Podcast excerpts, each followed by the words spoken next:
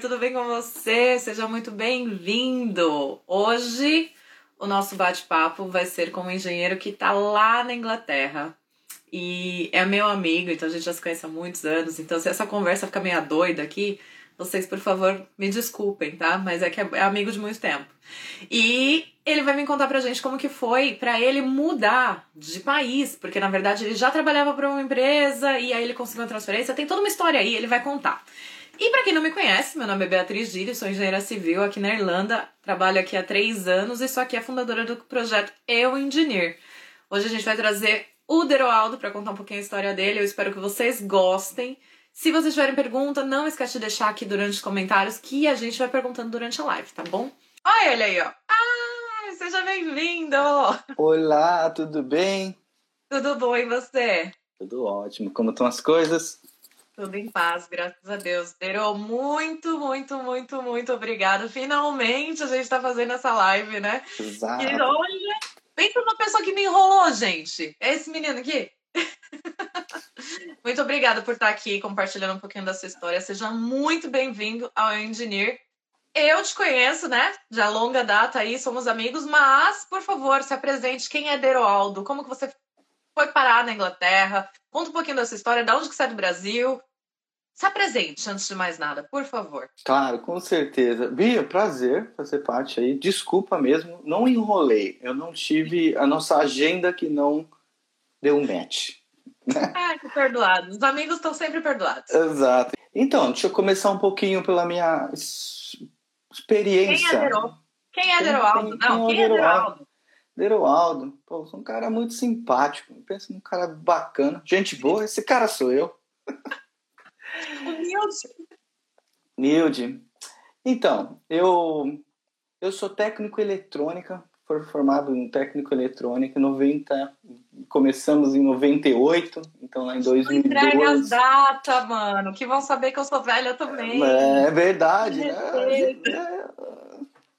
Então, técnico eletrônica, fiz, trabalhei, fiz um monte de estágio na, na época de técnico eletrônico, tudo que você imaginar de Ó, eu consertei portão eletrônico, eu ia na Santa Efigênia. É, ó, tudo que você imaginar de, de, de, que tivesse relação com um aparelho eletrônico.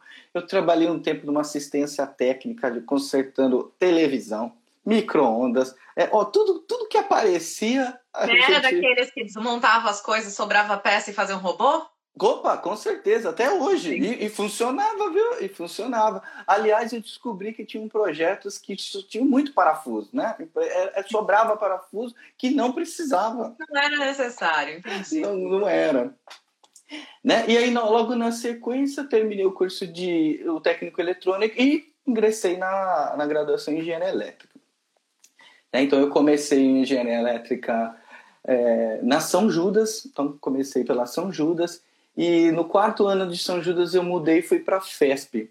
Né? A FESP, uma universidade que tinha ali na, na 9 de julho, que infelizmente fiquei sabendo um pouco tempo atrás que ela fechou. A universidade fechou. Acabaram-se os alunos, olha que coisa. Meu Deus, não sabia disso não. Não sei, houve uma, uma, uma, uma, queda muito grande de alunos. Assim, eu fui até lá buscar um histórico, inclusive, para esse trabalho que eu estou aqui hoje, que era algo atualizado que eles tinham pedido, e eu descobri que existia, ela trocou, aí existiu só um, um, um office, né, um escritório, e aí simplesmente fechou. Olha que pena. Eu não sei se tem gente aí da live que estudou na FESP também, então, ó, talvez muita gente não saiba, que pena. Já fica aí. É, e aí, no, no, início da minha carreira, posso começar pelo início da minha carreira? Pode, por favor. Ah, então, as empresas mais. Das, nas, vou contar um pouquinho das principais. Eu trabalhei na IBM, então, quando eu iniciei aí, entre o, a transação da, do curso técnico para a faculdade, trabalhei na IBM, eu participei lá do processo de trainees. E isso foi em 2011. Você acredita que em 2011, que teve o ataque terrorista, teve aqueles monte, aquele monte de problema, tudo, o nosso departamento que eu trabalhava, eu era é, é, responsável por suporte aos próprios funcionários. Então eu era um, um funcionário IBM fazendo suporte aos próprios suporte funcionários. Interno. Exato, um técnico suporte, né? Um, remo, um remote service. E incrivelmente esse departamento faliu, ele acabou, ele fechou. E aí as pessoas, todos os atendentes, né, que eram como um, um serviço de telemarketing, vamos dizer assim, é, um olhou para o outro e falou assim: oh, que pena, tem algum outro lugar para ir? Não, não tem. Ah, então tá bom, te vejo aí mais para frente, em algum, um, algum lugar desses. E o departamento fechou, olha que engraçado. Então tinha alguns sites, algumas bases que eram dentro dos clientes, né? Na época a IBM tinha o Banco Real, olha como era antigo. Então o Banco Real tinha uma base do, da IBM dentro do banco. Então esse pessoal continuou, né? E eu sei que com o passar do tempo foi foi acabando, foi dissolvendo e outra entrou empresas terceiras, né? Então foi foi acabando esse, esse suporte pelos próprios funcionários. Ficou tudo terceiro. E daí em diante vou começando sempre é, recebi logo na sequência para trabalhar numa empresa da que fabricava peças de computadores, placas mães, era o principal negócio lá deles. E aí foi o meu primeiro, me lembro que foi o meu primeiro voo para Manaus. Eu fui para Manaus, peguei um avião, um Varig, eu achei, eu achei a passagem aqui, ó. Mentira! Eu achei, tava aqui no meu e-mail. Falei, Nossa, eu andei de Varig, olha quanto tempo atrás isso, que bacana. E ali eu era responsável por eletrônica. Então o que acontecia? A, a fábrica de Manaus vendia diretamente aos distribuidores e as peças que davam problema elas retornavam para o escritório em São Paulo, né, onde eu trabalhava, e ali a gente fazia mais ou menos uma triagem. A gente retestava essas peças para ver se realmente elas estavam com problema né? Algumas eram problemas simples, assim, alguma solda fria, é, um, alguma coisa que estava faltando, um drive, alguma coisa que, que era fácil de resolver, já resolvia, embalava em caixa nova, punha para venda, devolvia para o distribuidor. Né? Ou, nesse caso, se não tinha conserto, embalava tudo e mandava para Manaus. Aí Manaus é, muitas vezes consertava, na maioria das vezes é um problema de, de essas placas multilayers, então elas não tinham muito conserto. Então, se não, não tinha conserto, já despachava, já quebrava a peça e, devolvia, e mandava uma nova para o cliente, né? E daí, em seguida, você acredita que eu puxei, tive que puxar um currículo aqui, porque eu não estava lembrando das empresas que eu estava trabalhando? Você acredita? Porque a pessoa tem muitos anos de experiência, não é mesmo, meus você amigos? Você acredita? Isso acontece quando você tem muitos anos de experiência, é normal. Ah, e tá que, tudo bem também. Que bom. e, depois, ó, na sequência, eu fiz algumas coisas pequenas, né, trabalhando sempre com essa parte de eletrônica e sempre em campo. Eu sempre tive. Eu, eu nunca. Eu nunca gostei muito de trabalhar internamente. Engraçado, tinha os, né, boa parte são laboratórios, mas eu não gostava muito da, da do, do, ambiente. De, era um ambiente fechado. É, não sei, não me. É que nem eu, né? Você gosta de lidar com pessoas. Eu gosto de ir para campo, eu gosto de conhecer as pessoas, eu gosto de sair. E aí, ó, que sorte, eu tive oportunidade, me apareceu um estágio naquela época de eletrônica para trabalhar na Philips. Então aí já começo a entrar né, para campo. Porque Sim. na Philips eu trabalhei na área médica. Então, na área médica era ultrassom, raio-x médico, aí tinha. É, equipamento de desfibrilação, respirador, é, ressuscitador cardiovascular. Então essas coisas vinham para o laboratório, a gente arrumava e ali começou a me despertar interesse de, olha, eu acho que eu, eu quero ir para campo, eu gosto disso aqui.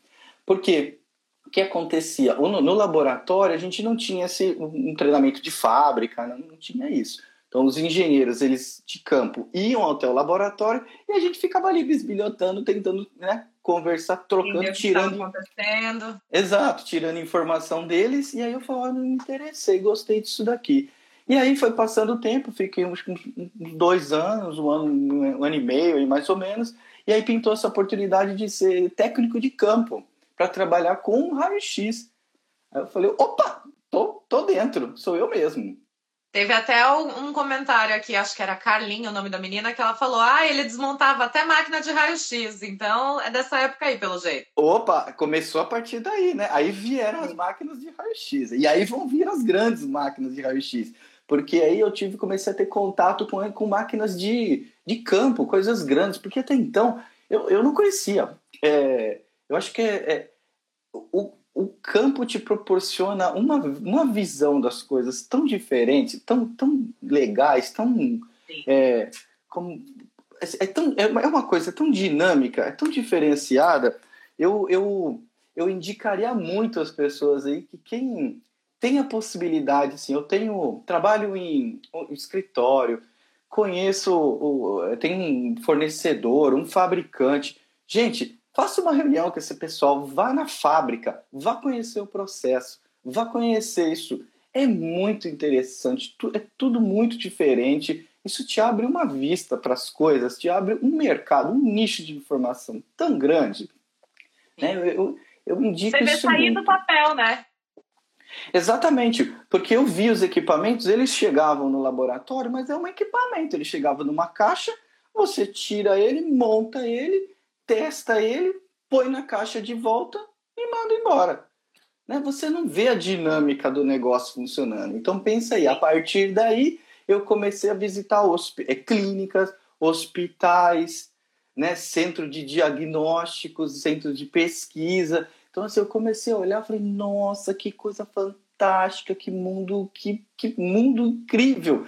Porque são todo tipo de aplicação que você imaginar você encontra. Isso é isso falando agora de hospital, ainda na sequência da minha carreira aqui. Hospital uhum. é tanto equipamento, gente. Eu cheguei a, nos hospitais tem o time de engenharia clínica. Então aí já foi, né, que eu estudando ali na parte de engenharia, eu comecei a me, me envolver com esse pessoal.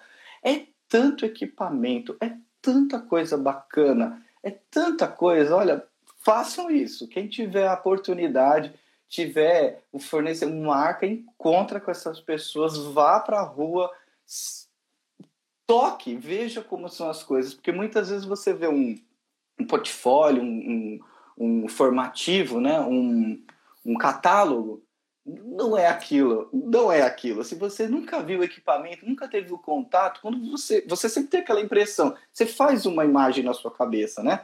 Ah, o Sim. equipamento ah, eu tô vendo lá no catálogo, pode ser desse tamanho aqui, ó, mas quando você chega lá, é um negócio imenso. Ele tem aquele monte de aplicação. Então pensa eu, pô, fui assistir, fui ver os primeiros quando eu iniciei aí, os raios-x ainda eram muitos analógicos, né? Então é aquele que você vai lá tirar a tal da chapa, e tira a chapa e olha lá.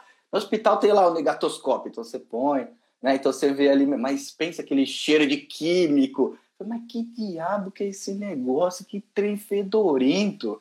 Né? Então, assim, Tudo você vai. Que vai estar por trás, né? Quando a gente vai tirar um raio-x e a gente nem para para olhar direito, porque a gente só quer tirar o raio-x e sair correndo, né? Você não, tem, é... você não tem ideia de quanta coisa tem ali por trás, né? Então, assim, pô, tem o um equipamento, tem todo um ajuste, toda uma calibração, um alinhamento para esse equipamento. E aí depois você vai faz a revelação. Antes era revelação, então você ia lá, tirava, por isso que a pessoa antes falava para você assim: ah, senta ali ó, na sala de espera, vou ver se a chapa ficou boa. Por quê? Ia, ia revelar, igual aquele processo de foto antigo, sabe? Sim. Então ia lá aquele cheiro de química, e tem um fixador, um revelador, um monte de químico. Aí eu falei, olha que interessante esse negócio. Então, assim, você não vê essas coisas por trás. Então isso começa a te criar, né? Vai te abrindo um mundo de, de, de oportunidades. Oportunidade, sim, com certeza. Exatamente. E aí eu, fui, eu comecei a entrar sempre para essa área de raio-x. Então fui para o raio-x, fiquei bastante tempo trabalhando em ultrassom também. E aí, um certo dia, eu fui atender um cliente e esse cliente. A gente pode falar nome de cliente? Acho que não precisa. Então, acho que não, né? Foi num, é. foi, foi num super cliente aí também. Ele falou: Nossa, que bacana, gostei de seus serviços aqui, né? Você não quer. Você não quer trabalhar aqui com a gente? Aí eu falei: O quê? Não, mas por que não? Né? Então tá bom. Ele pegou meu contato, ficou com meu contato. E aí um dia eu me lembro que eu estava debaixo de uma máquina. Essas, essas máquinas são sujas, tá? Uma máquina grandona, velha, fedorenta, toda cheia de sujeira. Exatamente, todo pingando óleo. Aí, esses que eu falei do químico, vaza os químicos, suja tudo a máquina. Então, você tá, tá lá debaixo da máquina, lá com chave de fenda, lá mexendo. Aí alguém me ligou, eu atendi. Aí a pessoa falou assim: Ó, oh, quem tá falando aqui é o pessoal do RH da, da General Electric. Aí eles me ligaram, oh, da General. Eu falei: General Electric? Aí eu já imaginei, quebrou máquina lá na General Electric. A pessoa, oh, eu sou do RH aqui, você não quer participar de uma reunião, de uma entrevista com a gente? Falou: Por quê? Não, claro. E aí, consegui... Só, só a GE só que tava te ligando. Só, só, só a GE. Eu falei, o quê? GE? E eu sempre tive sorte, assim, sabe?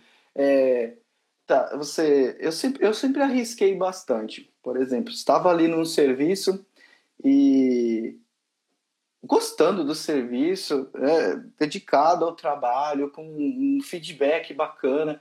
E eu sempre, sempre que me apareceram essas oportunidades, eu sempre agarrei. Eu sempre pensei assim: poxa, perdeu, não vou perder.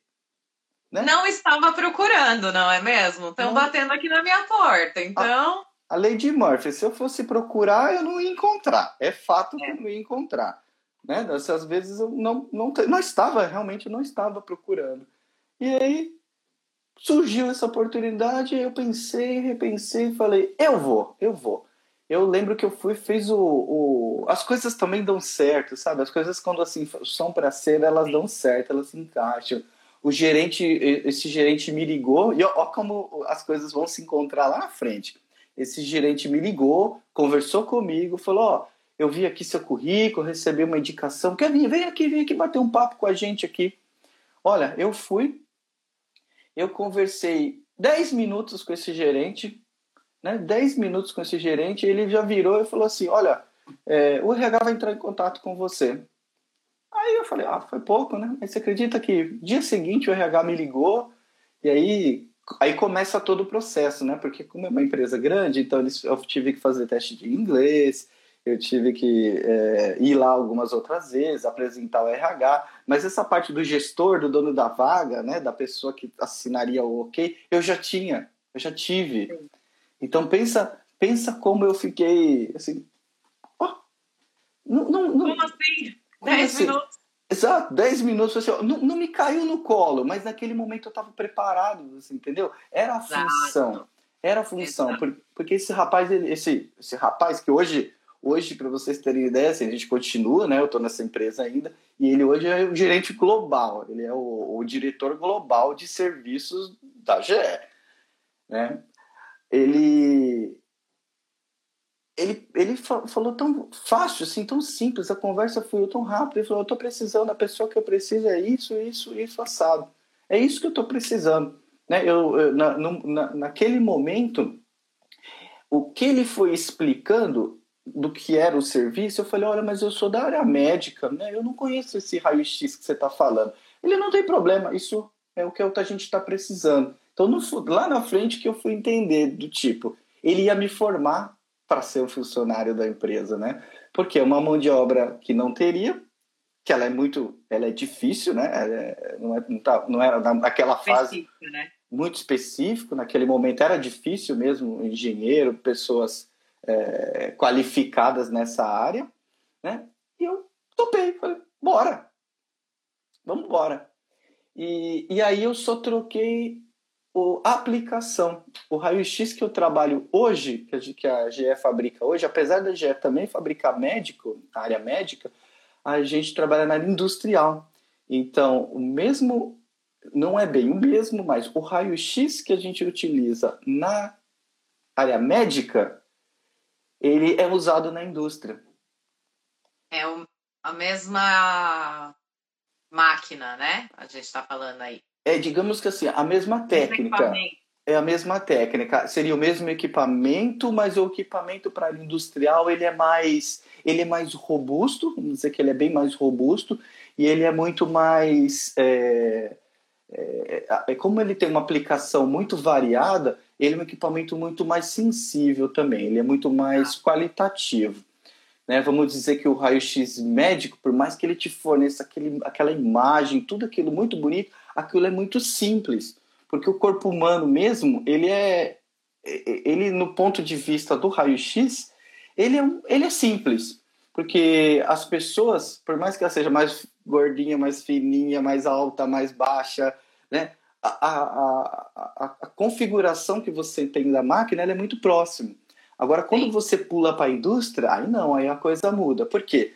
É, as densidades são muito diferentes, né? O corpo nosso é sempre aquilo, é sempre mais ou menos aquela densidade ali. Agora, quando você vai para a indústria, não. Então, na indústria, você vai estar tá falando de equipamentos de fábricas ou de indústrias que fabricam plástico, ele pode fabricar uma peça de automóvel, uma peça de avião, uma peça de trem, um trilho de trem, né? Pode fazer bateria, né? Hoje o auge agora a gente está falando bastante de baterias, então assim fazem baterias. Então o raio-x da área que eu trabalho hoje ele é totalmente voltado totalmente voltado para a indústria. E aí a gente agrega o raio-x a uma tomografia. Então, na época, eu não cheguei a trabalhar com tomografia médica, mas a tomografia médica, é, é, ela inicia, a tomografia inicia, né, iniciou pela médica, e na sequência levaram para a indústria. Então, nós tivemos, temos clientes no Brasil, tínhamos, que eles usavam uma ressonância magnética, não um raio-x, uma tomografia, desculpa, uma tomografia, é, médica para avaliar, avaliar é, rocha. Essa é a Petrobras. Então, olha aí, já estou dizendo um pouquinho da, das coisas que eu ia atuando. Imagina, é, olha o nicho de coisas que a gente começa a, a, a participar agora. Eu fui no laboratório. Né? Exato, fui no laboratório de pesquisa da Petrobras. Lá o que eles fazem? O que, que faz esse laboratório? Depois eu fiquei pensando, faz, faz todo sentido.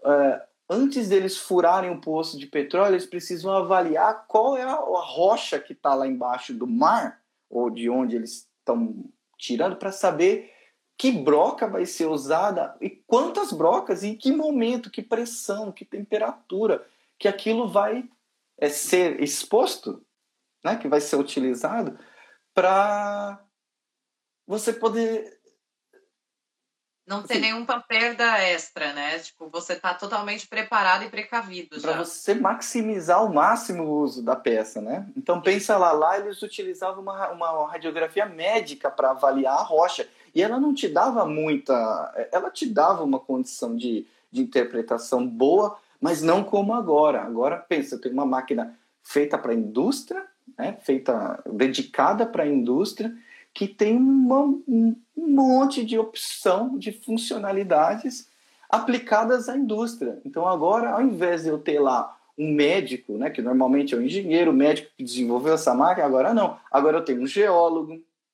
né, que, que, trabalhou no desenvolvimento da máquina, eu tenho engenheiro, eu tenho é, ó, tudo que você imaginar de, de, de, de profissional trabalhando para criar a máquina, para criar essa máquina para aquela função. Que da hora, eu nunca nem imaginei isso. É, então imagina, olha, olha o nicho de coisas, né? É, eu, eu, eu comecei nisso aí no Brasil, e aí vamos lá para uma outra parte que, a gente, que, que é o, o interesse aqui também, né? Eu trabalhando também nesse serviço, disse toda essa dinâmica que eu comentei, em um momento eu recebi é, passaram a ter uma demanda de serviço muito grande na Europa. Né? Então começou a ter uma, uma demanda muito grande de serviço. E mais uma vez eu fiz aquilo. O, eu fiquei sabendo, né? As pessoas comentam ali que está precisando de engenheiro, que está que tá faltando e cliente reclamando. E esse gerente que eu comentei, esse rapaz, um certo dia ele me liga, me ligou e falou assim: Ó, oh, o que, que você está fazendo? Eu falei, Não, tô, tô, acabei de voltar, tô aqui em casa e tal. Ah, quer ir para Irlanda? Foi o primeiro contato, né? Você quer ir para Irlanda? Eu falei, hã? Quero? Por que não? Então tá bom. Quem não, né? Eu falei, tem uma máquina assim, assim, assado lá, as pessoas lá, os engenheiros estão com problema, estão com licença, um tá com licença, outro tá viajando, o outro tá em treinamento e tá com essa demanda de serviço lá. Você não quer ir? Oh, mas dito e feito. Então a brincadeira foi tão bacana que ele falou: Você quer? Ah, então tá bom, pode pegar o próximo voo. Isso era um sábado. Não, mas é amanhã, é, o sábado é amanhã, próximo voo, sabe? Coisas assim. Então, ó, como as, ó quando você está preparado, né? A, a, o trem passa, basta você estar tá preparado, entrar nesse trem, sentar na sua poltrona, esperar o seu destino chegar, né? Isso Sim. é fato. E aí, olha que bacana, eu vim para cá, fiz esse serviço no cliente, eles gostaram do serviço, aí eles já aproveitaram que eu já estava aqui, né? Gente, nós fizemos umas outras, uma outra agenda de clientes também. E foi outros clientes e como sempre as coisas vão se encaixando. Um dos clientes que eu fui É, eu cheguei lá, eu vi que o cara. Aí, já, aí eu já vim para Inglaterra, né? Então aí eu saí da, Irlanda e já estava na Inglaterra. E a gente sabe que o povo aqui, eles são bem frio, né? Então é isso aí, você sabe que o pessoal é bem frio, assim. Então eles não são muito de falar com a gente.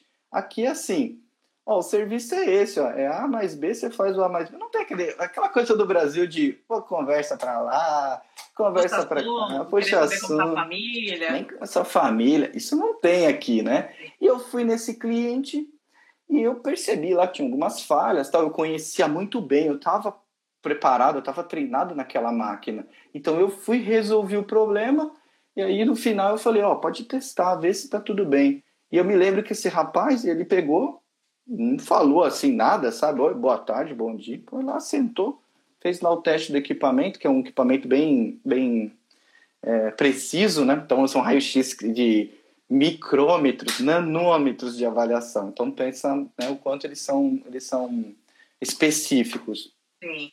E aí depois disso ele fez assim, ó. Né? Cheers. Cheers.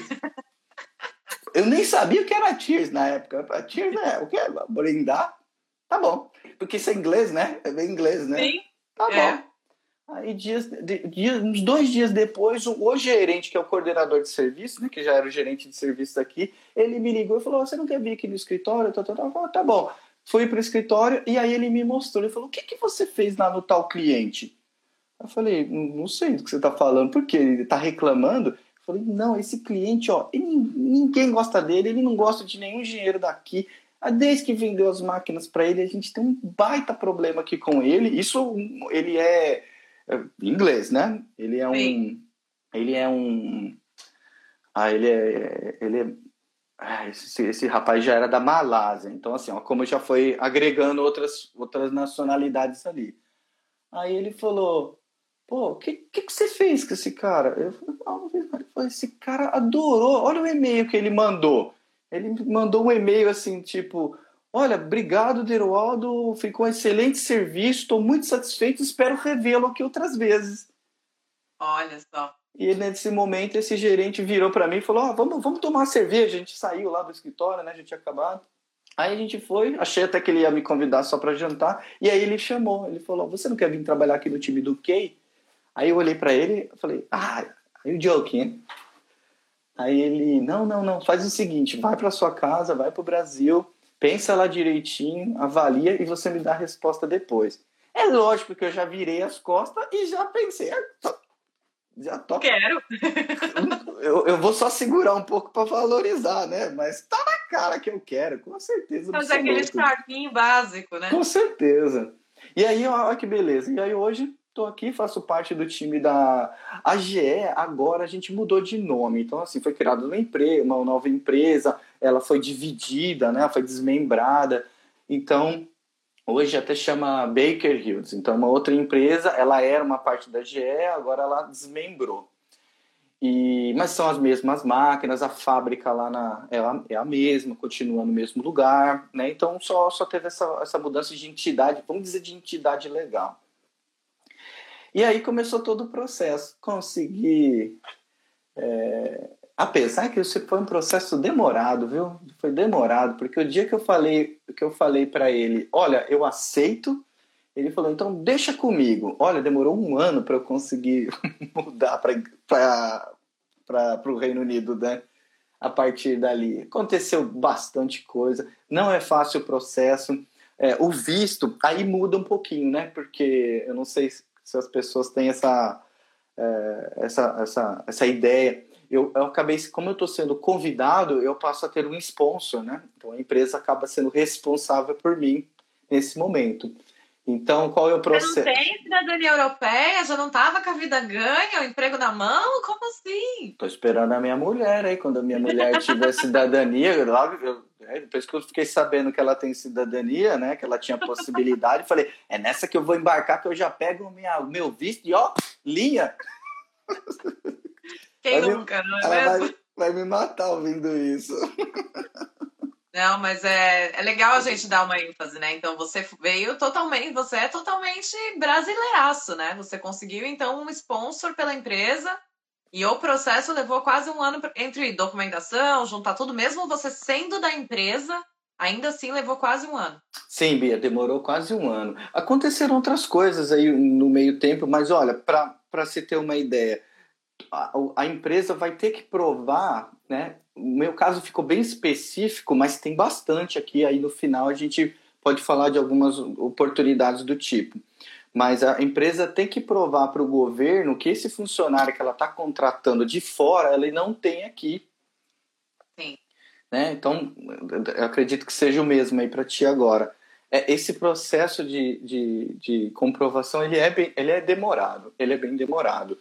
É, o RH manda isso para o governo. Eu me lembro que umas duas, três vezes o governo devolveu pedindo ajuste eles pediram diploma, eles pediram documentos é, é, traduzidos, juramentados, né? tradução juramentada, não era só simplesmente mandar. É, diploma, que mais? Eu, eu tive que mandar um monte de coisa. Ah, tive que fazer um teste de proficiência de inglês, né? Pessoal, isso é, isso é, é eu acho que quem está qualquer área técnica, né? Hoje não só área técnica, em inglês é inglês é básico, né, gente? O inglês é básico. Se você estiver pensando em uma oportunidade, numa carreira externa, é, inglês é o, é o básico. Ó, e eu vou dizer que tem que ser inglês mesmo, tá? Porque nesses, nessas viagens que eu fiz, eu viajei muito pela América Latina. América Latina, eu fui um monte de vezes para o México, fui para Argentina, eu fui para Trinidad e Tobago. Alguém já sabe onde é isso, meu? Trinidad e Tobago. Eu já fui fazer serviço nesse lugar.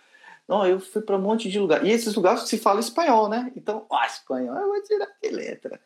Gente, não. Muitas vezes com os caras eu não, não entendia. Aí a gente, para continuar a conversa, para saber do que estava falando, terminava a conversa em inglês.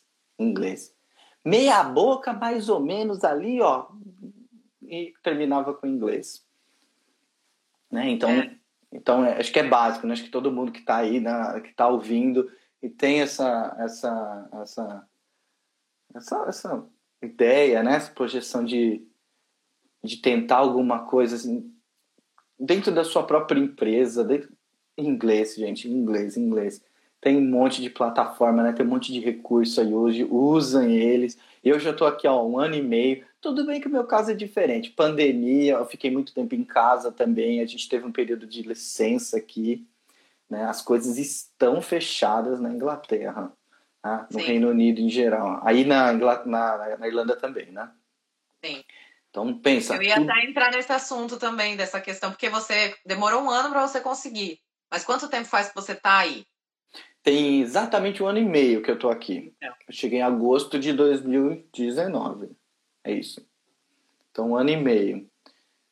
E Chegou, desse... ficou quatro, cinco meses, deu a pandemia e aí lockdown é, total, né? É, e a pandemia foi bem foi, foi bem séria aqui. Vamos dizer que as pessoas levaram bem a sério. Por quê? Nos primeiros meses as coisas realmente fecharam, gente. Elas fecharam mesmo, tá? As pessoas não saíam. E eu, por exemplo, eu, como eu era. Como eu tenho essa responsabilidade com a empresa também, não queria me colocar em confusão. E outra, quando eu cheguei aqui, eu não entendia nada desse povo, eu não entendia eles falando. Eu falei, meu Deus, eles têm ovo na boca, eu não consigo entender. Porque, ó, mais uma vez, né, quando você tá no campo, a coisa é uma. Né, você tá ali, usa. Aí você tem muita, muito gringo, muita gente de fora. A minha empresa, a, a nossa fábrica é alemã, então eu lido sempre com os alemães. Né? Então, quando você vem morar aqui, que você começa a conversar com essa pessoa, você fala, eu não entendo o que eles estão falando, que língua foi essa? O que é. que esse diabo falou?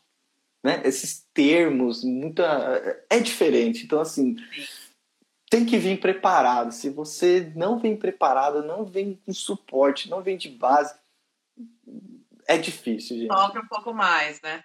Sofre. E nessa e pandemia. Sofre preparado, gente. Preparado a gente sofre. Sem preparo, sofre mais, é isso? É, como foi para ti? Com certeza, na né? questão do inglês é difícil, né? Não, eu quando eu cheguei na imigração, eu já sabia que eu não sabia inglês. Porque a hora que eu cheguei na imigração, que eles começaram a perguntar, eu fiquei olhando, eu não entendia nada, e aí eu, eu falei, sorry, I don't speak English. É, Mas até hoje eu passo com esses problemas na imigração, né? Chega lá um cara, eu olho assim e falo, não sei o que ele falou. Como eu já sei o processo, como eu já passei mil vezes na, na integração, é só você dar, você já sabe a sequência. Segue a sequência ali, ponto, acabou. É. Ele te faz perguntinha básica, você responde e vai embora. Né? Sim. Né? Agora no cliente não, né? Aí no cliente muda um pouco, porque se você sabe do que você está ali, você sabe, você conhece, você está entendendo o, o, contexto, você conhece o equipamento, você está preparado. Então isso é, claro, é um, um te dá mais ponto, confiança, né? É um ponto negativo ali, porque às vezes o cara está te explicando as coisas, você realmente né, precisa estar tá entendendo. Mas se você está no seu, no seu conforto, no seu campo de conforto, você flui. É, você está confiante do que você tem que fazer. Mesmo Exatamente. que às vezes você não consiga falar, você sabe o que você tem que fazer. Mas, como você lida com cliente, você tem que ter um momento que você vai falar, né? Você tem que se comunicar. Não dá para simplesmente ir lá, baixar a cabeça, fazer o que tem que fazer, virar as costas e ir embora. Não tem Exato, como. Exatamente. E aí, talvez você não tivesse recebido o e-mail que você recebeu, que mesmo tendo só um cheers, ele gostou de você, da forma como você interagiu naquele momento, né? E Se preciso... você tá inseguro, fechado, é um bloqueio que você cria, então. Exatamente. Eu tenho que ser simpático. Eu fui simpático. Eu lembro que eu tentei ser simpático. Oi, tudo bem? Ah, eu sou do Brasil. Hoje não é muito bom falar que você é do Brasil, porque eu fui falar na Irlanda que eu era do Brasil. Eu fiquei mais de uma hora na imigração, me mandaram para salinha e o cara brigou, mandou eu ligar para minha gerente, mandou eu ligar lá pro cliente. Então eu fiquei um tempão na imigração. Mas é que eu sou do Brasil. Ah, não, lá é mais quente, tô passando frio do caramba aqui. Sabe assim, é. né? Mas o cara, em todo momento, ele só assim, ó, cara de sério, tipo, poucas, poucos amigos. e é o jeito deles aqui. Esse é o jeito Sim. deles. Esse é o jeito deles. Eu vou, em muitos clientes eu vou, o cara, é o cliente em si, assim, o cliente final, ele, ah, a máquina tá ali, ó. Pronto, acabou. É só isso que você precisa saber.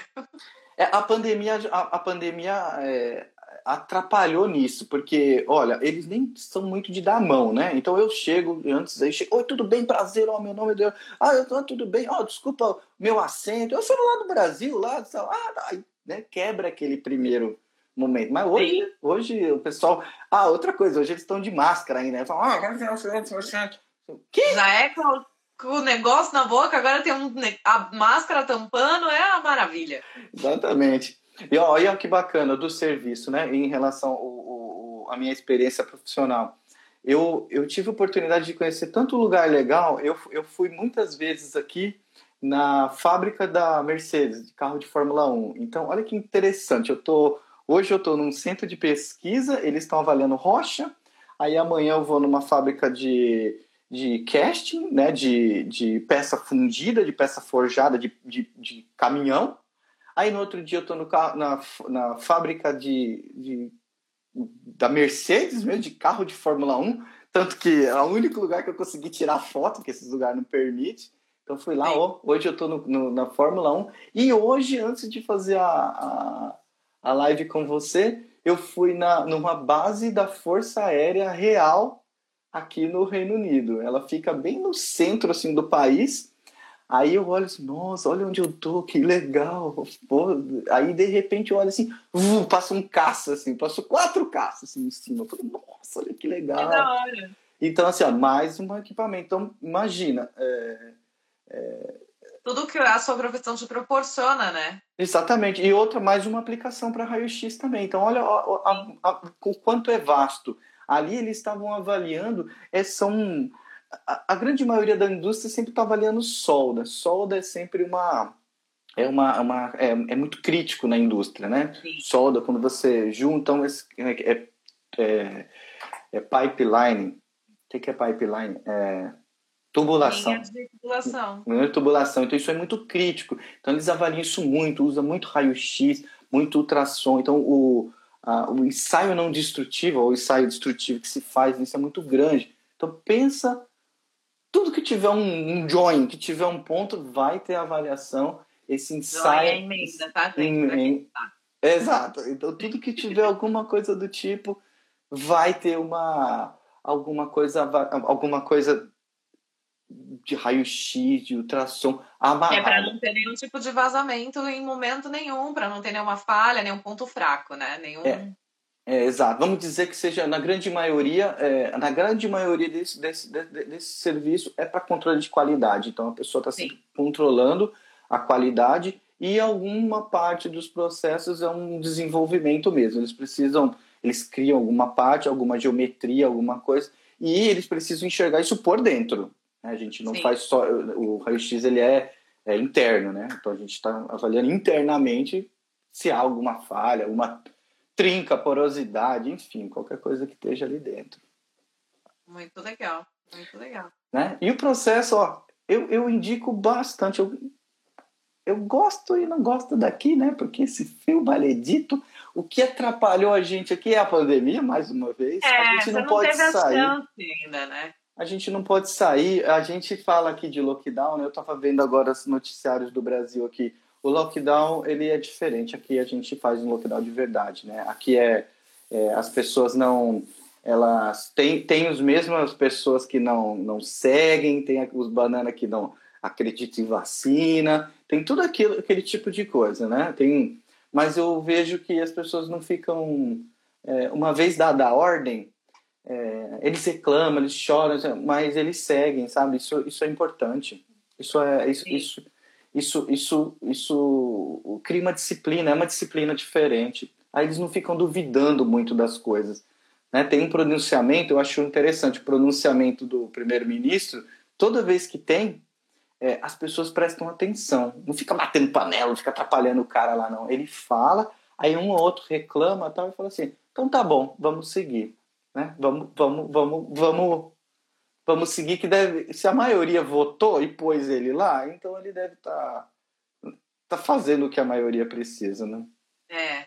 É que aí a gente já entra por uma linha muito né, tênue, assim, da questão de como foi a votação, o que, que as pessoas pensam e tudo mais. E aí, essa conversa vai ser muito mais do que quatro horas se a gente for por esse caminho. Exato. Então...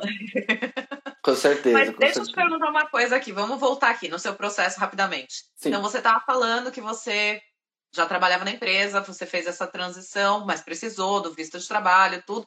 E você comentou aí da esposa, né? E a sua esposa, hoje, ela ainda não tem cidadania europeia, certo? Não, ela não tem.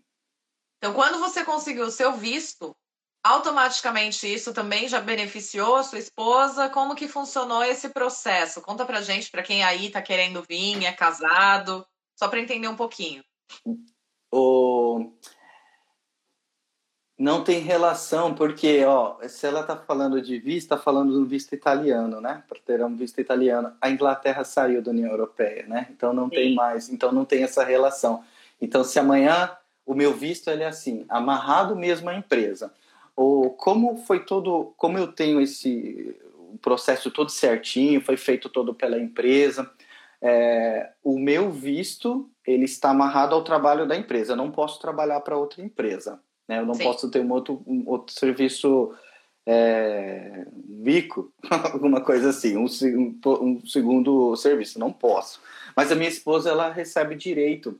Como esse visto, é, como esse visto é, é ele tem umas aplicações, ela também aplica tem... Para família, então. Aplica para família, assim, ela tem, ela, no visto dela, ela tem direito a trabalhar aqui, ela pode trabalhar, vai trabalhar legalmente, vai ter, é, como se fosse um CPF aqui, né, então vai ter o CPF, vai recolher imposto, vai é, ter todos os benefícios, tudo certinho pelo, pelo governo. Nós, nós somos aqui, um, somos... É, cidadãos residentes, vamos dizer assim. Somos, nós não somos cidadãos permanentes, porque para ser permanente eu preciso ficar cinco anos aqui. Então a regra seria: eu fico cinco anos, depois disso eu tenho que aplicar uma nova prova, um novo processo, né? E aí sim eu pego esse visto de residência permanente e aí eu desamarro, não fico mais amarrado à empresa. É bem fica... similar com aqui da Irlanda, então. É parecido? Sim.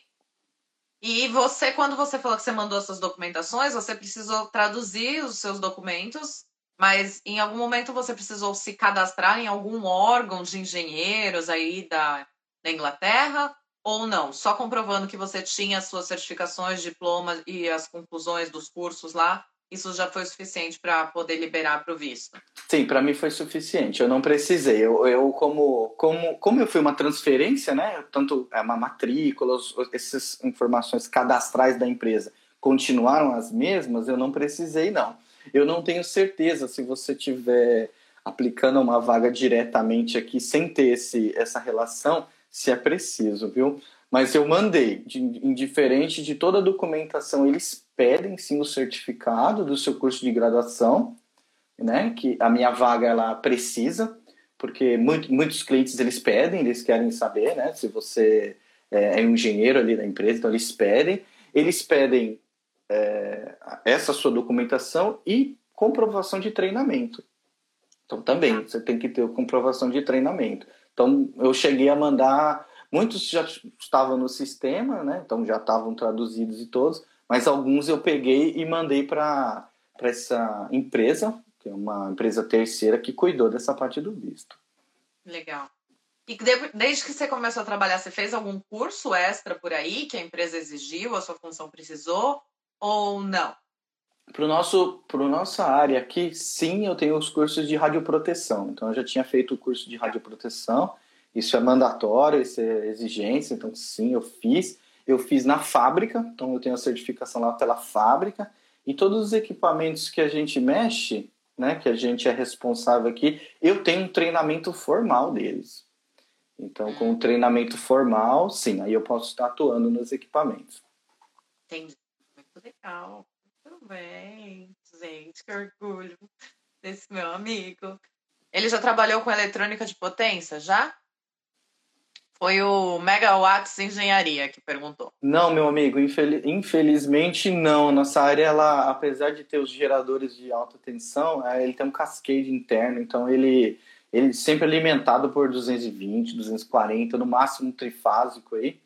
E não, é, nada de potência não. O que seria isso? Você sabe explicar? Que eu não sei. Melhor o meu amigo perguntar aí o que, que ele está tá se referindo. Não sei se ele está falando alta voltagem, transformador, inversor.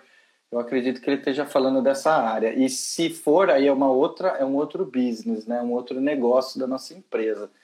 Talvez ele esteja falando lá de transformador, de usina térmica, eólica, né? E aí hum. são, aí é uma outra linha. Existe um outra outro negócio. Linha. Exato. É, eu não eu não participo, não é não é, não está na minha área. Né?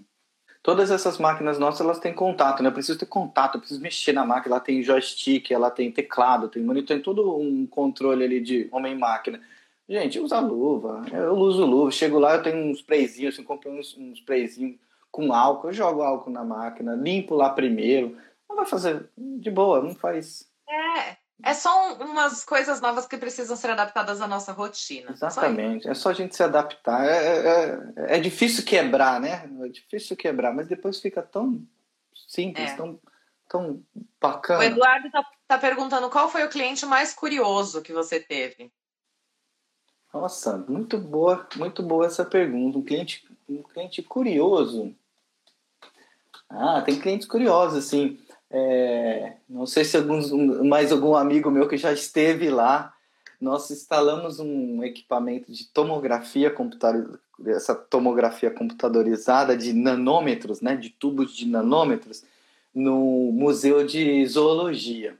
Então, o que, que o Museu de Zoologia vai avaliar é planta, eles avaliam bicho, animal, é, vespa, e eu, eu, fiquei impre... é, eu fiquei impressionado uma vez que a gente estava instalando a máquina, e como a sala era nova, assim, era um lugar afastado, meio, meio, meio um jardim assim da faculdade, né? Porque essas faculdades são bem velhas, tudo meio acabado, assim, tudo meio caído, né? Aí você acredita que passou uma barata? Uma barata, assim, ele pá, pisou na barata, só que é esse, esse, essa pessoa, ele era o dono da máquina, quem comprou, quem financiou ali a máquina, e ele era PhD de alguma coisa lá de botânica, de, de dessa parte de, de zoologia aí, não sei, não, não me lembro. E ele falou: Nossa, podemos testar para ver como funciona aqui essa máquina. Falei, vamos pegar a barata. Eu falei: A barata? Vamos pegar a barata, vamos pôr a barata. Vamos pôr a barata. E aí a gente preparou a, balata, a barata ali, colocou ela, tal, colocou no, no, no, no, no raio-x. Acho umas acho que essa tomografia deve ter demorado umas três horas para fazer, né? Que ela tem uma alta resolução. Aí depois, quando reconstruiu, quando viu a imagem, nossa, pensa esse, esse, esse médico, esse, esse professor, né? Esse doutor, ele quase chorou cerebral, como dizia um professor meu. Que ele começou a explicar assim: olha como que é, olha esse bicho, que coisa fantástica. E eu vendo a barata lá, né? Vendo a barata, assim, falei, isso é uma barata. Mas assim, a, vista que ele tem da coisa, né? Sim. E aí exemplifica bem aquilo que eu estava falando. A gente não tem a vista, a gente não está vendo por essa perspectiva. Então, Sim. na perspectiva dele, quando ele me mostrou a barata, que eu olhei também, eu falei, uau, que bicho interessante.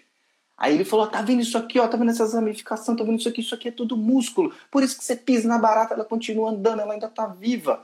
Aí ele, nossa, olha isso, que coisa fantástica, porque ele conhecia por microscópio, então ele conseguia ver a coisa por fora, a casca. Então, naquele dia, ele viu por dentro. Por dentro. Claro, ele já é conhecedor, tal, então ele tinha visto isso de outros artigos, de outros sim, trabalhos. Sim.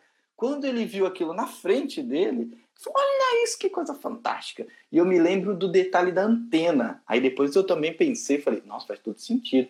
Porque quando a gente olha a, a anteninha da larata, ela parece um monte de copinho descartável. Sabe quando você coloca um monte de sim, copo descartável assim? Fica? Então fica aquelas, aqueles círculozinhos, né? Aí eu olhei uhum. e é mesmo, meu? Olha, por isso que esse bicho é forte desse jeito. Porque aí ele me explicando que, pô, a barata tem, sei lá, vamos dizer que ela tem uns 5 centímetros. A antena dela tem mais. É, ela é maior que até o corpo dela em alguns casos, né? Então vamos dizer que ela tem mais de 5 centímetros.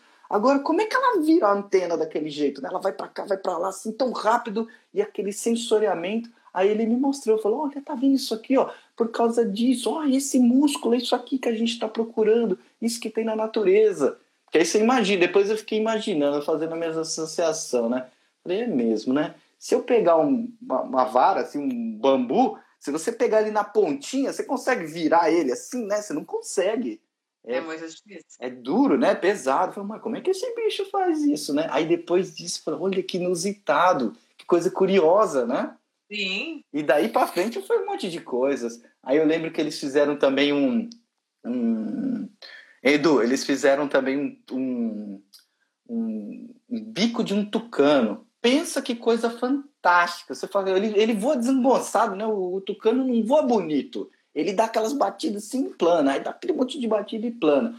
Aí vai o, o, o, o o estudioso me explicar. Ele falou: tá vendo isso aqui? Olha que fantástico! Tinha um monte de, de, de, veias assim por dentro do nariz dele, assim, né? Do bico dele. E aí tem três, tem dois de cada lado, tem umas câmaras de ar e uma na frente, que aquelas câmaras é que fazem o equilíbrio. Por isso que ele consegue equilibrar assim com o bico para frente. E olhando aqui, eu falei: caramba, não tem nada a ver com eu não, não tinha a menor ideia do negócio desse. Nem paramos para pensar na vida, né? Não nada, é uma coisa de parar para observar. Nada. Então, assim, olha, pensa, olha como abre o nicho, né? Como abre, a, como, como, como tem coisa bacana. Você Sim. fala, olha, você saiu ali, você foi da indústria eletrônica, trabalhando com um portão na Santa aí agora, poxa, você está numa área médica, e você tratando com médicos, né, com um nível de pessoas muito melhores também. Aí amanhã você está trabalhando com professores, com mestres, doutores. É, aí hoje, ó, centro de pesquisa, Inglaterra, você está na uma empresa de carro de Fórmula 1 que eles desenvolvem um monte de coisa para depois ir para os nossos carros de rua, né? Então, olha que bacana. É, é, é muito legal. Isso aí foi uma Muita curiosidade. Coisa, né? Quanta, foi... Quantas portas. É, essa foi uma das uma da, das dois casos que eu lembrei, mas tem um monte, assim, é, muito, é muito, legal. E aí, então, o Eduardo também está perguntando se você sentiu algum preconceito em algum lugar. Olha, preconceito não, eu nunca tive preconceito, graças a Deus, viu? nenhum, nenhum. Até é, eu tenho eu tenho uma vista diferente, né? Eu acho que a gente costuma imaginar que ah, brasileiro, né? Sei lá, brasileiro e tal. Olha, mas eu, pelo contrário, sempre que eu me identifico, que eu converso com as pessoas, que eu falo que eu sou brasileiro, é, as pessoas ficam contentes. Hoje, o, hoje ele era um sargento aqui da, da Força da Royal Force. E ele me perguntou assim: seu acento é diferente. Aí quando eu falei para ele, não, acento, é, acento é diferente, não, ele é ruim, né? Você quer dizer. aí, e, aí eu falei, não, é que não sei o que. Ele falou, ah, não, porque eu sou americano, né? Então meu, meu acento é diferente daqui. Aí eu, tipo, pensei assim, americano, britânico, não tô entendendo nada, não entendi nenhum dos dois, né? A mesma uhum. coisa. Mas quando para ele eu falei, não, eu sou brasileiro. Nossa, ele falou, oh, você é brasileiro? Pô, que legal. O que, que você está fazendo aqui? É sempre essa pergunta, né? É sempre, claro. que, é sempre que você está fazendo aqui. E eu falei, nossa, eu vim porque é uma oportunidade, uma oportunidade é bacana estar tá aqui, é uma oportunidade nova, é diferente. Isso a gente não tem lá no meu país. É lá as coisas são diferentes. É, são diferentes. Você tem sim, mas num volume, num acesso muito diferente. Né? A, a, forma como você é, tem contato com as coisas aqui é muito, são, são muito diferentes, né? Vamos dizer diferentes, não são nem melhores e nem piores, são diferentes. Exato, exatamente. Reginaldo Freitas dizendo: Juninho, saudades, profissional exemplar, parabéns. Esse é meu amigo Nardinho, grande Nardinho, que bom. Obrigado por você estar tá fazendo parte aí, meu amigo. Bom, bom demais. Gufa, ve... Gufa Ver Zero. Gufa Vero, não sei. Mas ele tá dizendo que você é o cara, a gente ah, demais. Você é esse, esse é meu parceiraço. Obrigado, Guto. Nossa, que bom, que legal que você tá participando, cara. Obrigado. Aliás, aí, ó, nada como ter é, também bons amigos, bom parceiro, ter um bom relacionamento, que isso eu acho que é, o, é a base. Você pode nem saber tudo, que eu também não sei, então quando eu sei, são os caras que eu ligo. Gustavo, hoje eu liguei pro Gustavo. Falei, ô Guto, eu precisava de ver uma informação com, da, da máquina, dar um Ctrl-C, Ctrl-V. Então, aí, mais um amigo participando. Obrigado, Guto. Obrigado mesmo, cara. Networking é tudo, né? Networking é tudo. Quando você acha que a gente sabe as coisas aqui, eu sei assim, ó. É, tá sempre na minha cabeça do tipo, puta, já vi isso uma vez, agora não sei resolver não, mas quem é que tava comigo? Ah, tal pessoa, é para ela que eu ligo. E aí a gente troca essa, troca essa, essa figurinha, né? Troca, troca informação, fala, ah, é isso, isso que você fez, isso que você fala, então vamos. E eu tenho excelentes contatos, excelentes amigos. Ao Chesma, meu amigo, converso com ele quase todo dia. Denilson, conversei hoje também, me ajudou. Guguto, Mantova, tem um monte. William, nossa, tem um monte. Eu não posso nem. Se eu falar o nome e esquecer alguém, é pecado da minha parte. Eu tenho. Para você passar, dar um conselho essencial que você acha que todo profissional deve ter ao aplicar para um trabalho no exterior? Um conselho essencial de um profissional? A primeira coisa é que você tem que ter confiança no que você está fazendo. Né? Com certeza. Você tem que ter confiança, você tem que estar tá treinado, você tem que estar tá capacitado e fazer as coisas com segurança. Eu acho, eu acho que é, tem as coisas por segurança. Se você.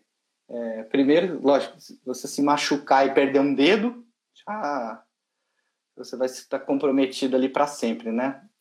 Mas se você trabalhar com segurança, trabalhar com os cuidados, seguindo o procedimento, eu acho isso muito importante na nossa, na nossa, no nosso serviço aqui, ó. Se eu imaginar voltando para o meu, eu, eu, lido com radiação, então é, é um ambiente controlado. Eu estou num ambiente controlado. Né? Então, a grande maioria dos nossos equipamentos aqui são cabines de raio-x. Então, o raio-x está lá dentro. Toda vez que eu apertar o botão, ele só vai funcionar se a porta estiver fechada, né? se todos os sistemas de segurança estiverem atuando e se não houver nenhuma outra falha que não seja contida ali pela máquina. Então, é siga um procedimento, não bypassa, não bypassa. Eu, como engenheiro da máquina, ah, eu quero ganhar tempo, eu vou terminar rapidinho, eu vou embora para casa, quero chegar mais cedo. É, eu, você tem como bypassar as coisas, porque você conhece o sistema. Mas, olha, esse é um, um conselho: não, não, façam isso. Tá? Não façam isso. Se a gente bypassa um sistema que se machuca, ou acontece alguma coisa, ou é, expõe alguma pessoa, né? no meu caso é radiação. Então, assim, e se eu bypasso alguma coisa, esqueço de voltar, é, é, machuca uma pessoa, é, a, a, algumas coisas de radiação você é, é uma coisa que você não sente, né? Uma coisa que se você for exposto à radiação, né, dependendo da quantidade, não vai sentir nada, não vai acontecer nada ali no momento, não vai acontecer nada. E para o futuro, como é que fica na, como é que você vai ficar na consciência, né? Então assim, eu acho que isso é o essencial. Faça tudo, siga o procedimento, siga a segurança, não vai passar nada, né? Tenha, tenha responsabilidade no seu trabalho. Eu acho que isso é o mais, é o, sempre o mais importante. Sem dúvida. E aproveitando até que você está falando disso, tem uma pergunta aqui da Gobi Jaqueline, mas está entre parênteses Denis, então deve ser algum amigo seu. Ele está perguntando se tem muita gambiarra nas máquinas dos clientes por aqui, se você ah, pegou muita gambiarra. Esse aí, meu grande amigo também. Aliás, o único amigo brasileiro Denis e Jaqueline, o único casal que nos visitaram aqui no Reino Unido. Nem a, nem a minha amiga aí, ó, mora de um, um, um canalzinho aqui perto, não veio ainda aqui. Mas eles vieram, ficaram aqui, meus amigos. Olha, gambiarra tem em todo lugar. Tem sim. Se tem ser humano, tem gambiarra. É tipo consequência, né? Gambi, o gambiarrento sempre tem, meu. E não é porque ele é BR, não, né? Que a gente fala que BR não. tem que ser avaliado. Não, não é não. Tem sim, Dê, eu já vi algumas aqui. Mas é o que eu acabei de falar atrás, ó. Essa é a nossa função. Se eu chegar numa máquina e tiver alguma coisa errada, gambiarra, bypassado, o que seja que está em não conformidade, que aquilo não foi feito pela fábrica, né, que aquilo não está homologado, certificado, ó, crau, corta, corta. Acontece sim. Não acho que é porque a Inglaterra, eu não sei, né? A gente tem aquela visão. Eu também tinha durante um tempo atrás, oh, para um país lá, era o mundo, né? Aquelas coisas. Mas tá cheio de gambiarrento aqui sim, viu? Se tem ser humano, tem, tem gambiarra, gente. Em todas as áreas, tá? Engenharia civil também é assim. Então, tem, tem muito aí para você? Ah, sempre tem, né? Não tem jeito. Ó, estão perguntando outra coisa. Se você teve dificuldade de adaptação alimentar no Reino Unido. É lógico, é lógico. Vem comer fish and chips aqui todos os dias para você ver se se aguenta. Ou comida ruim, gente. É muito ruim. Isso é mais uma coisa, assim. É mais uma parte do desafio de adaptação. Né? Isso aconteceu comigo, com a Marta. Graças a Deus, minha esposinha veio aqui. Trouxe ela para vir cozinhar para mim aqui. Então eu tô super bem, tô bem tranquilo agora. Falando isso com ela do lado, vai apanhar daqui cinco minutos. Vocês vão ver só. Tá lá embaixo, ela vai reclamar comigo, eu tenho certeza. É, Derualdo, aí na Inglaterra, você também vai em fábricas de cimento?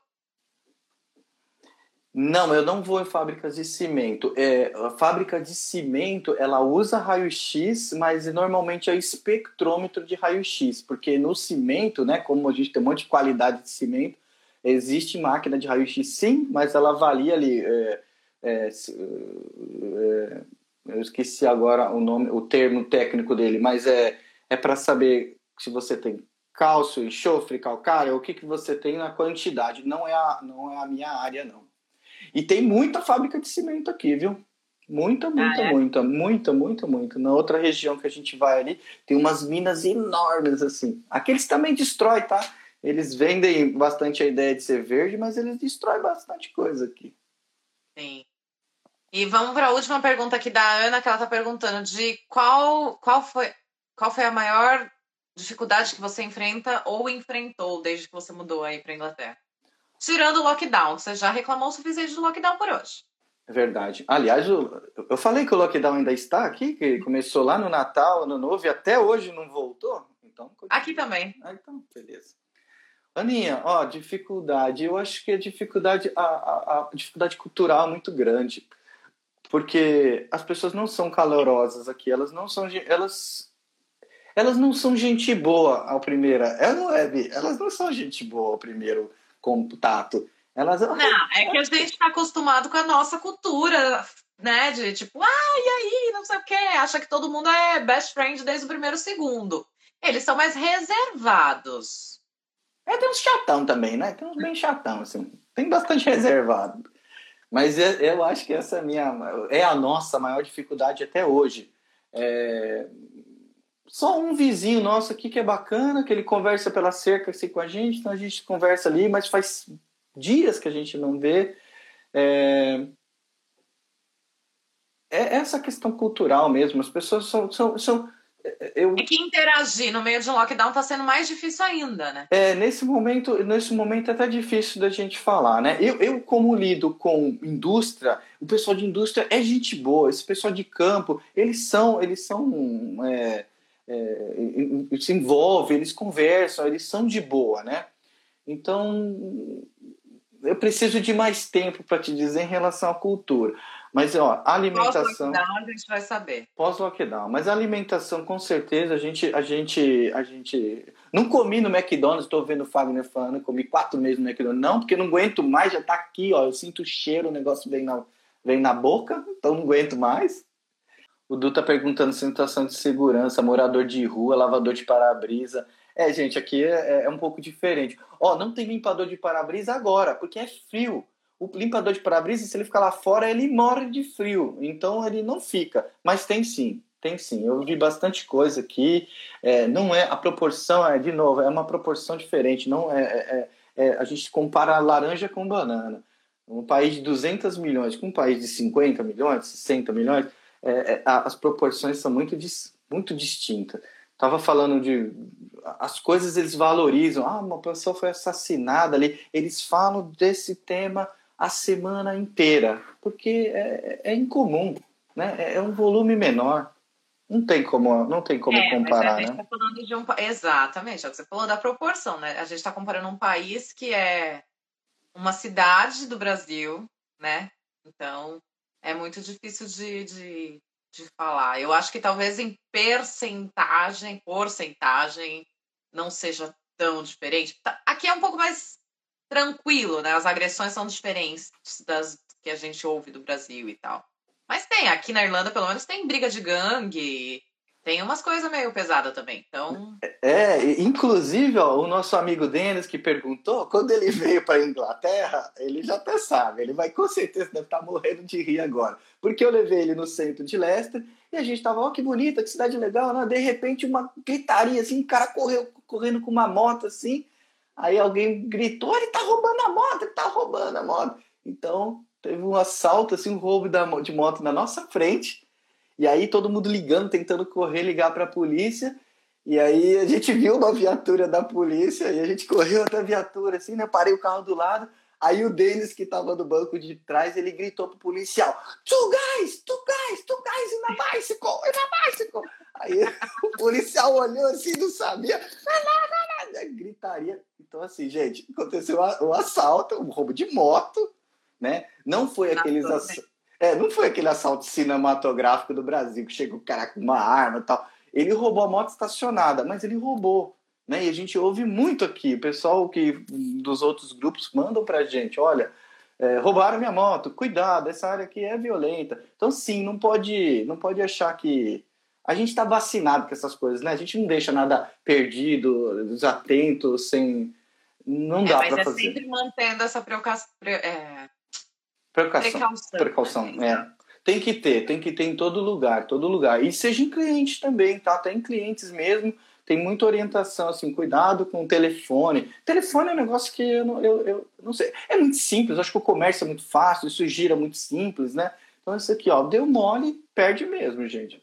Perde mesmo. Ah, aqui eu tava no final do ano retrasado, 2019 eu tava indo pra festa de confraternização da empresa, e aí eu fui pegar o ônibus, porque como eu ia pra festa, eu ia beber, não ia dirigir. Aí eu fui pro ponto, e eu estava olhando o endereço. Eu estava com o celular na minha mão, passou um menino de bike, puxou o celular e levou embora. É sério? Aí eu não tinha nem o endereço pra ir pra festa. Fiquei sem celular. E, não, e pior, né? Que hoje em dia a gente não sabe mais o número de telefone de ninguém, né? Ah, não sabe. Eu não sei, eu não sei o celular da Marta. Se eu precisar ligar para ela, eu não sei. Eu só sabia o do meu chefe naquele dia. Porque eu preencho muito documento e eu coloco o número do telefone dele. Então eu só sabia por causa disso. Então eu fui para a estação de polícia e aí eu liguei pro meu chefe, porque eu não sabia mais para quem ligar. Eu falei, eu não tenho agenda para poder ligar para alguém. É, então, assim, Acontece. acontece. É horrível e acontece. Acontece, é. sim. Acontece.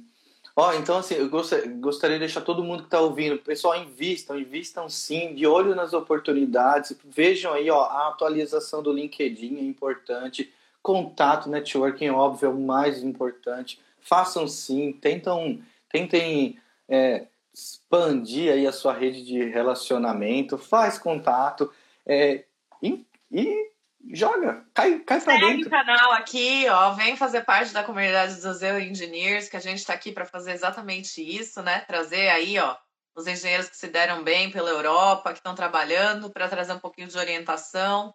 Isso aí, tá conectando todo mundo, né, Bi? Todo mundo. Essa é a ideia.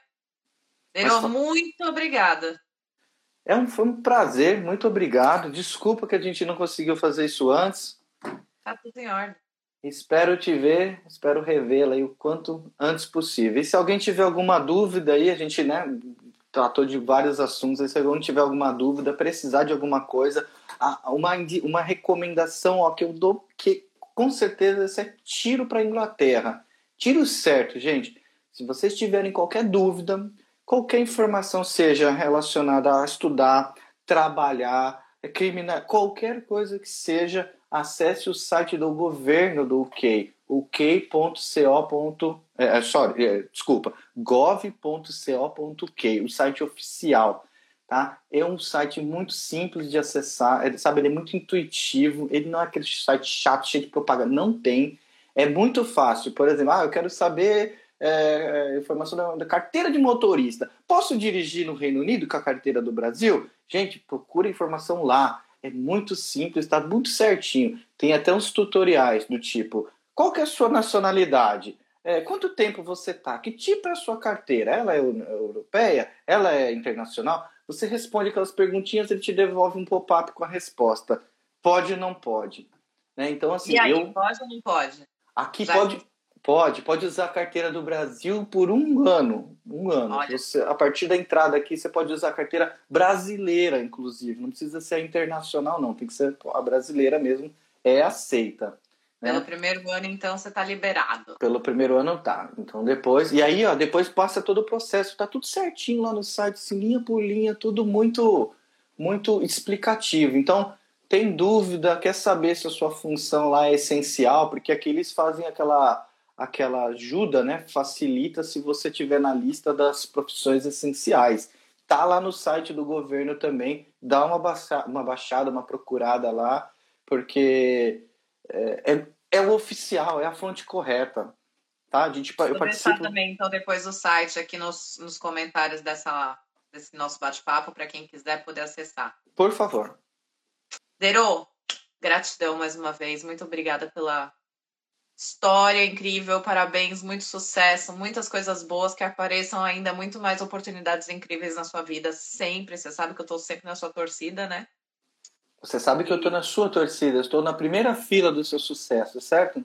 Quando tiver o seu sucesso, tiver que levantar a plaquinha, ó, eu, eu tô na plaquinha do 10 aqui. a plaquinha vai estar, conheça essa louca, que eu tô ligado. Essa é do meu time, ó, coloca aqui, ó. Sim, obrigada mais uma vez. Parabéns pelo canal aí, boa sorte, tá bom? Sucesso e o que se precisar de alguma coisa, por favor, fica, fica à vontade. Pode deixar. Gente, muito obrigada a todos que ficaram até aqui agora. Tenha uma ótima noite, foi um prazer estar aqui com vocês. Obrigado, tchau, tchau. meus amigos. Um abraço, tchau. Obrigado, Vi.